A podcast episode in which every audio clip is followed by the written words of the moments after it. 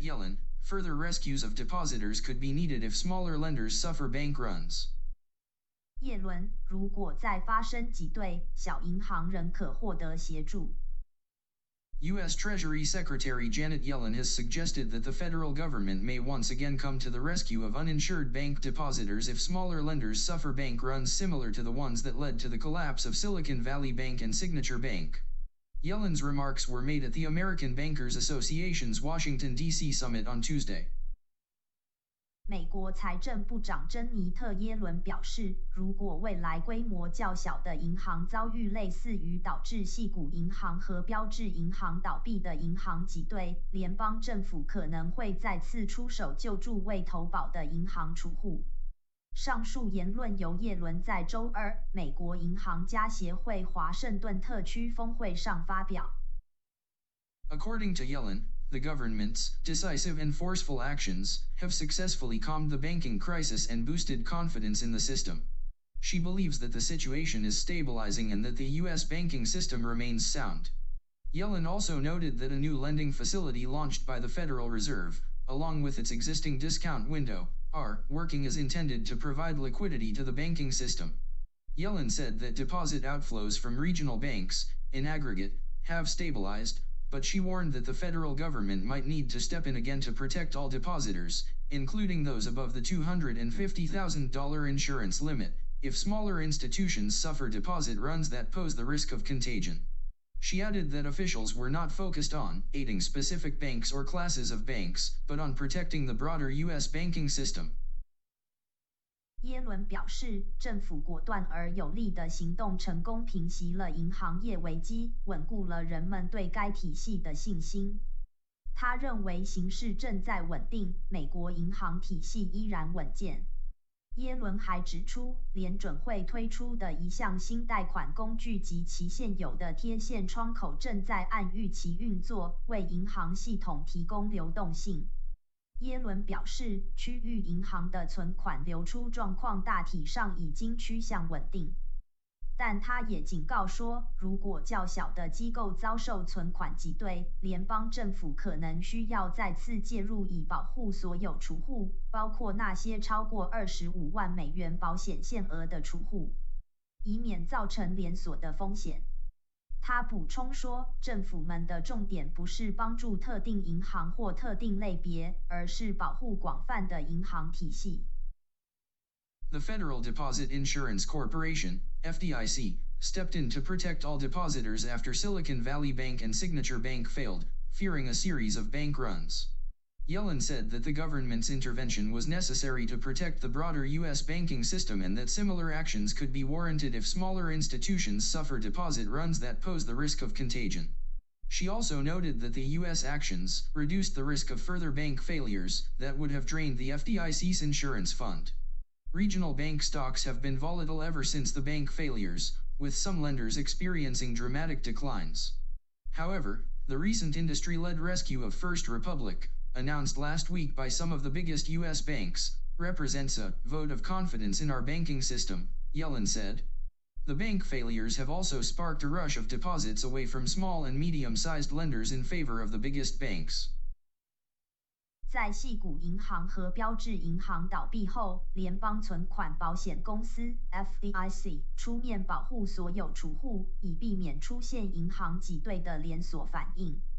耶伦说，政府的干预对于保护更广泛的美国银行系统是必要的。如果未来较小的机构遭受类似的存款挤兑，为了避免蔓延的风险，也可能需要再次采取类似的行动。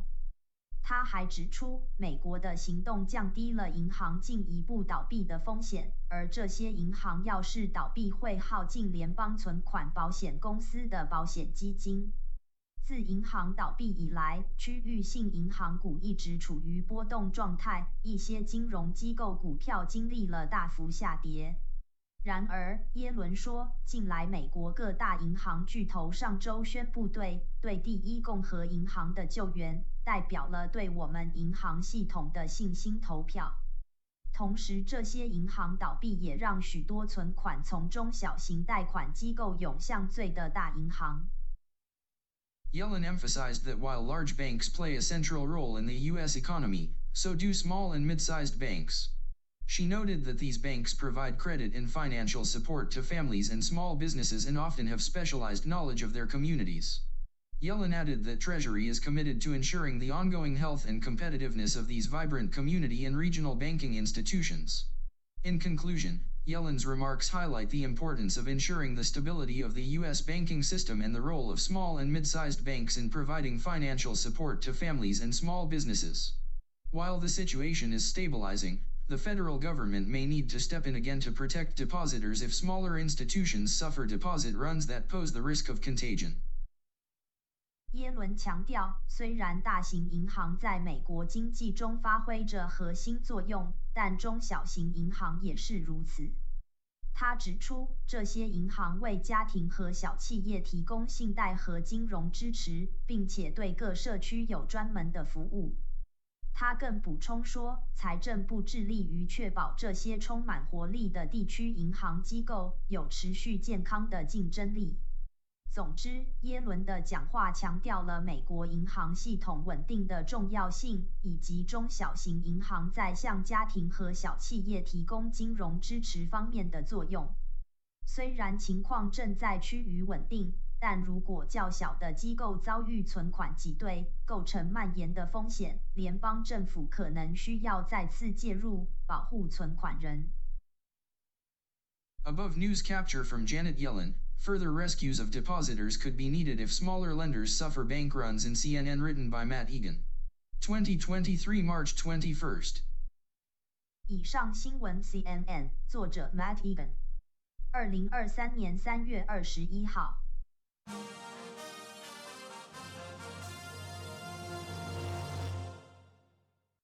Federal Reserve hikes interest rates 0.25 percentage point.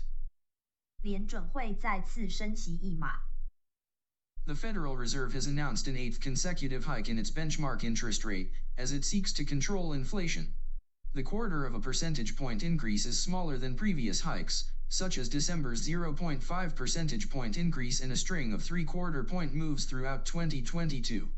With the latest increase, the Fed's target interest rate is set in a range between 4.5% and 4.75%, the highest level since late 2007. The Fed has been rapidly hiking rates since March 2022 to snuff out persistent inflation. High interest rates slow the economy by making it more expensive for consumers and businesses to borrow money. However, policymakers worry that raising rates too high could tip the economy into a recession. 联准会已经宣布连续第八次提高其基准利率，以希望控制通货膨胀。 此次加息零点二五个百分点，增幅小于之前的加息，比如十二月的零点五个百分点和二零二二年全年的一连串四分之三的加息。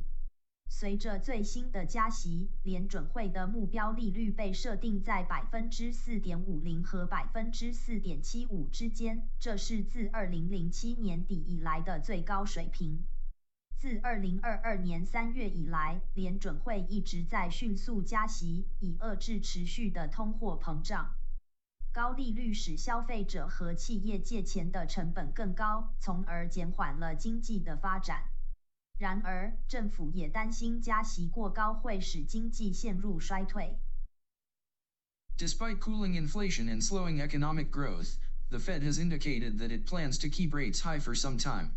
In a press conference on Wednesday, Fed Chair Jerome Powell said, Price stability is the responsibility of the Federal Reserve and serves as the bedrock of our economy. We expect ongoing hikes will be appropriate. The move to ease the pace of monetary tightening comes amid signs that the U.S. economy is cooling off and concerns about a possible recession later this year. Investors broadly expect the Fed to stop rate hikes as the economy slows. Most analysts expect just one more rate increase, to a top range of 5%, and many think the Fed will actually cut rates this year as the economy enters a mild recession. 尽管通货膨胀降温，经济增长已放缓，联准会表示它计划在一段时间内保持高利率。周三的新闻发布会上，联准会主席杰罗姆·鲍威尔说：“价格稳定是联准会的责任，是我们经济的基石。”我们预计适当的持续加息。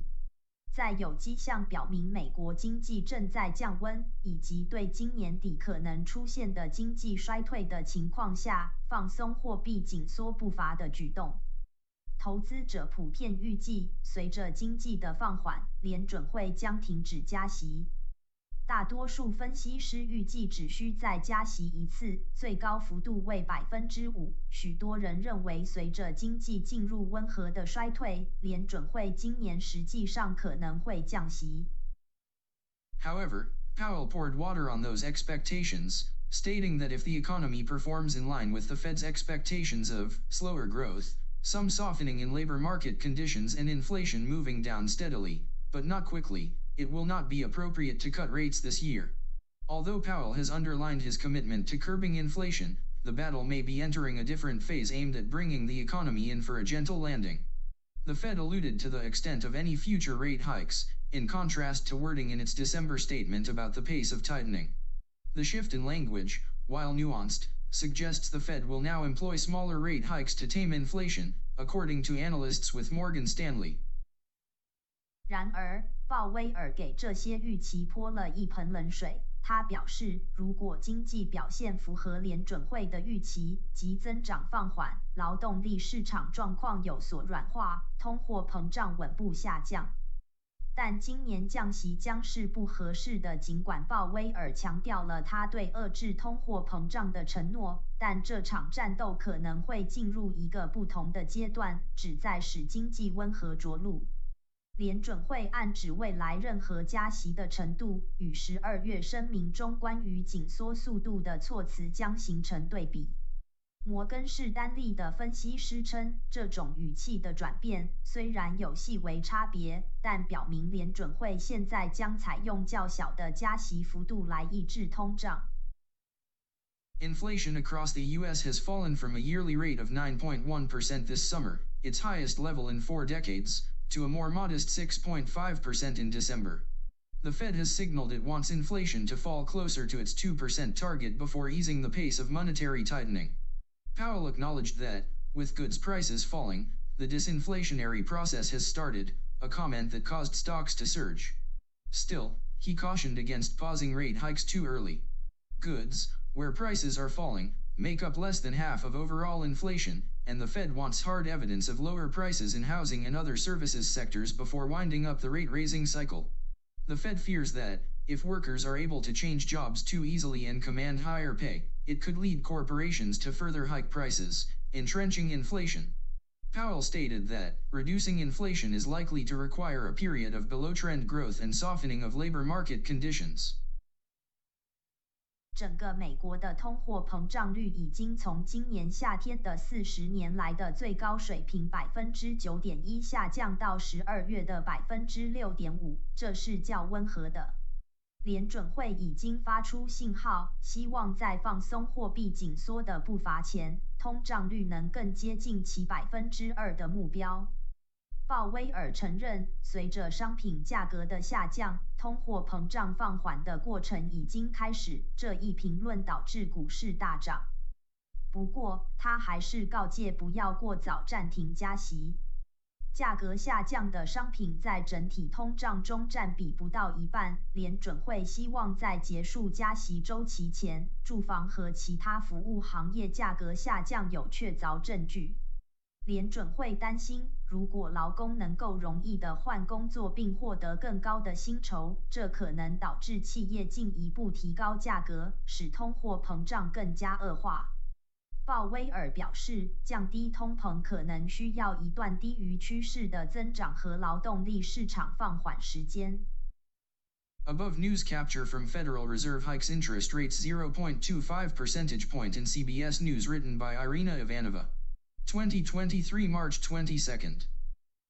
以上新闻 CBS News，作者 Irina Ivanova，二零二三年三月二十二号。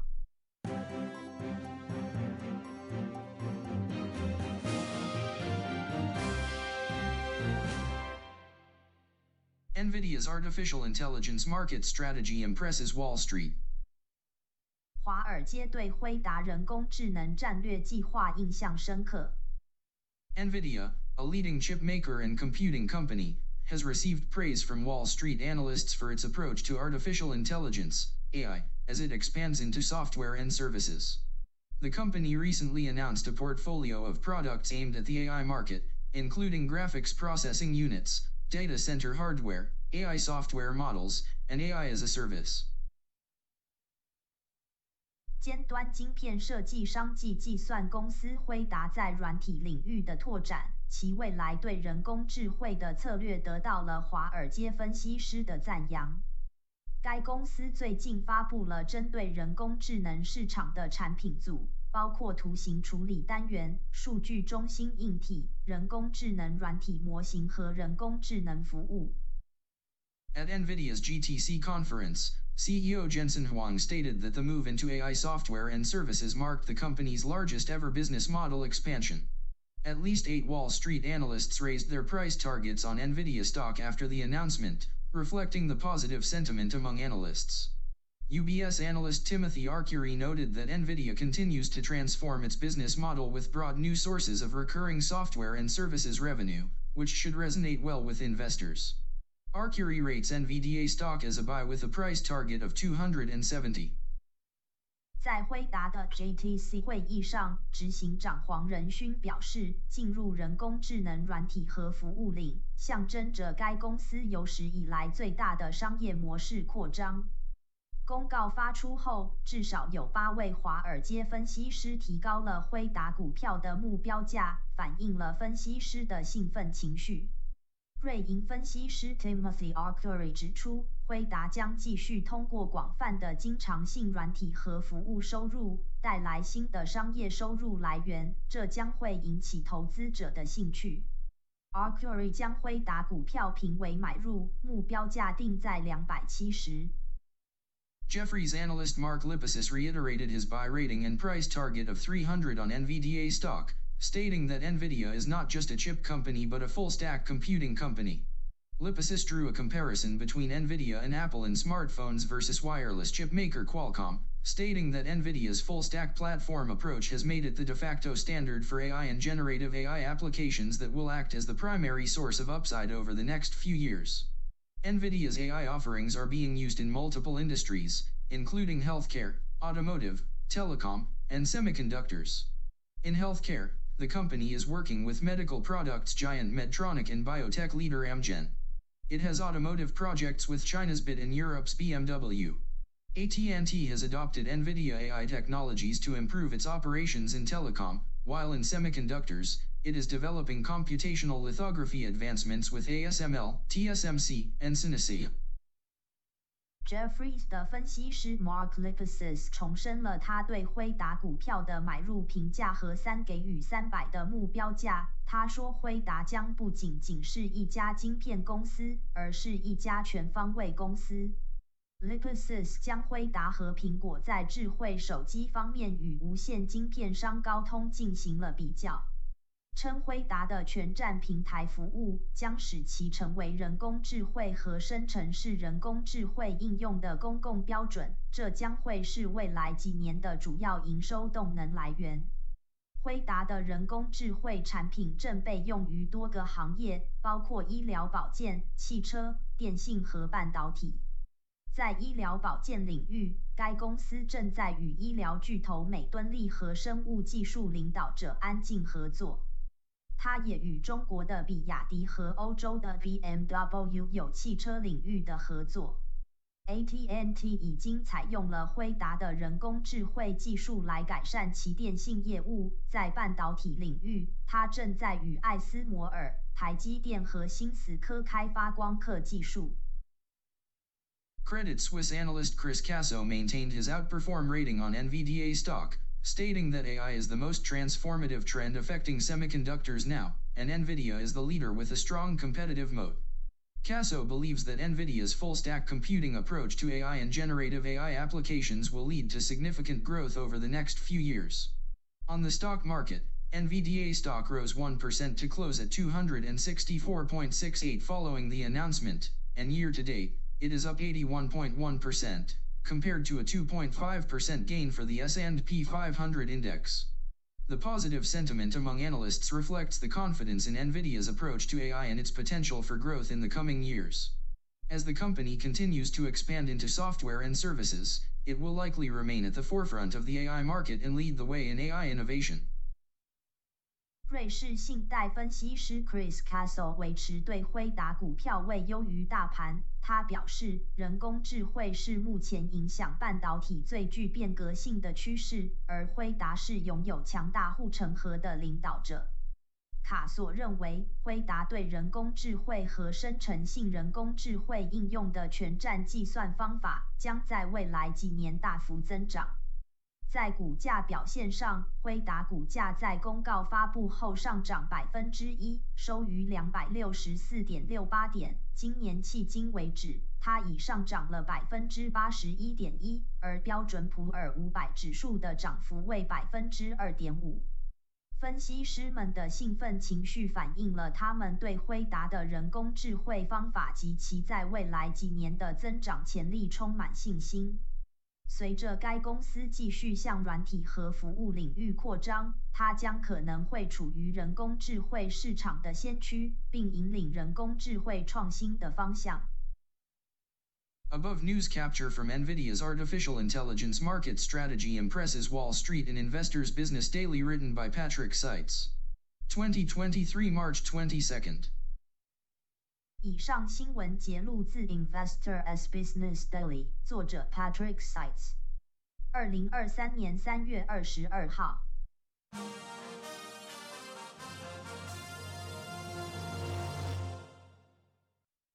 Wall Street recovers as Fed officials calm bank fears。联准会让华尔街放心，股市回弹。Wall Street rebounded on Friday after a volatile week as the U.S. Federal Reserve officials allayed investor concerns over a possible liquidity crisis in the banking sector. The three major U.S. stock indexes all started the session sharply lower on the heels of a sell-off among European banks, but those losses reversed by early afternoon, repeating the intraday roller coaster ride of recent sessions. The S&P 500 and the Dow were modestly higher, while the Nasdaq remained in negative territory. 华尔街在经历了动荡的一周后，周五出现了反弹，因为美国联准会官员米平了投资者对银行业可能出现流动性危机的担忧。在欧洲银行抛售的影响下，美国三大指数在开盘时均大幅走低，这些跌幅在下午逆转，重复了最近几个交易日的起伏剧烈的行情。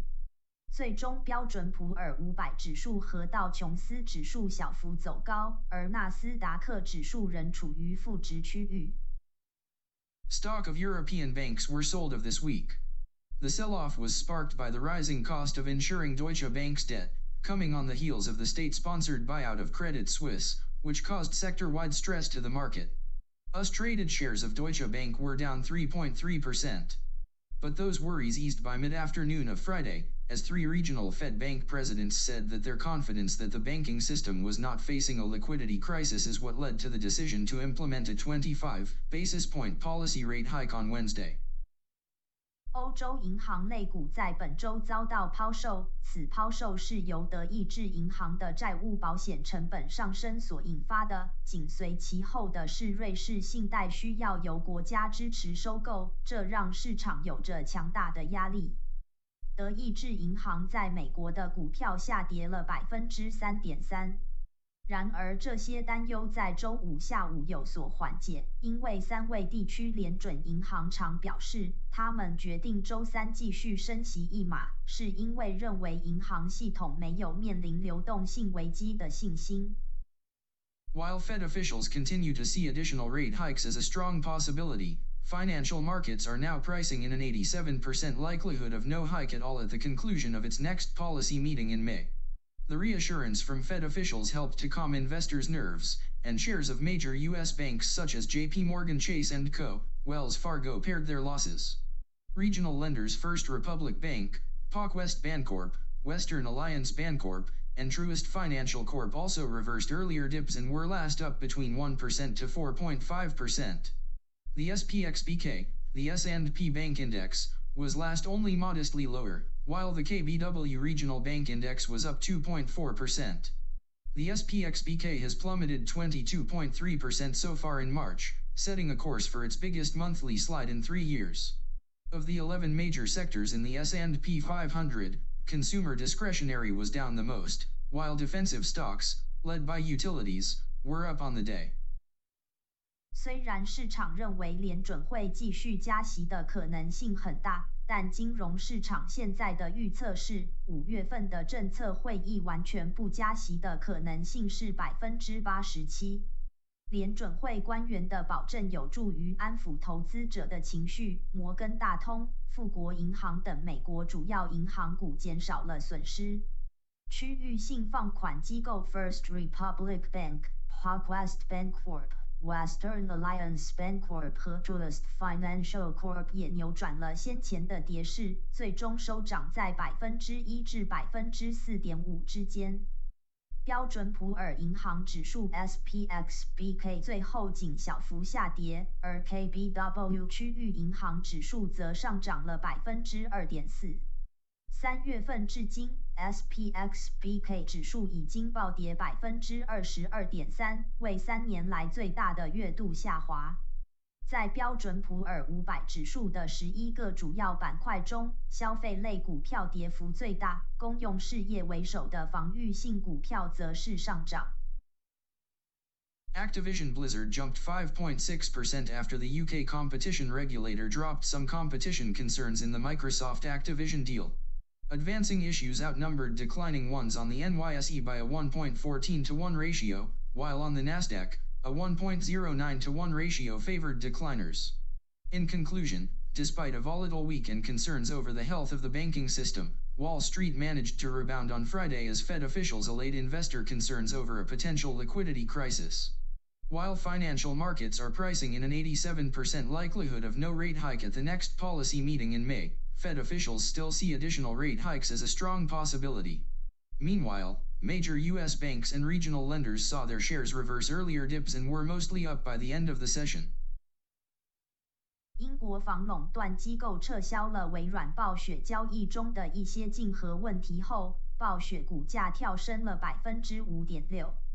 在纽约证券交易所上涨的股票以一点一四比一的比例超过了下跌的股票，在纳斯达克一点零九比一的比例上涨加速大于下跌加速。总而言之，尽管本周局势动荡，人们对银行系统的健康状况感到担忧。在联准会官员消除了投资者对流动性危机的担忧后，华尔街周五成功实现了反弹。尽管金融市场对五月份政策会议不加息的可能性预测为百分之八十七，但联准会官员仍然认为额外加息的可能性很大。同时，美国主要银行和地区放款机构的股价扭转本周初的跌势，收盘大多未上涨。Above news capture from Wall Street recovers as Fed officials calm bank fears in Reuters written by Stephen Culp. 2023 March 24th. 以上新闻节录自 Reuters，作者 Stephen Culp。二零二三年三月二十四号。The above podcast news were from March 19th to March 25th, 2023. 以上播报为二零二三年三月十九号至三月二十五号财经新闻。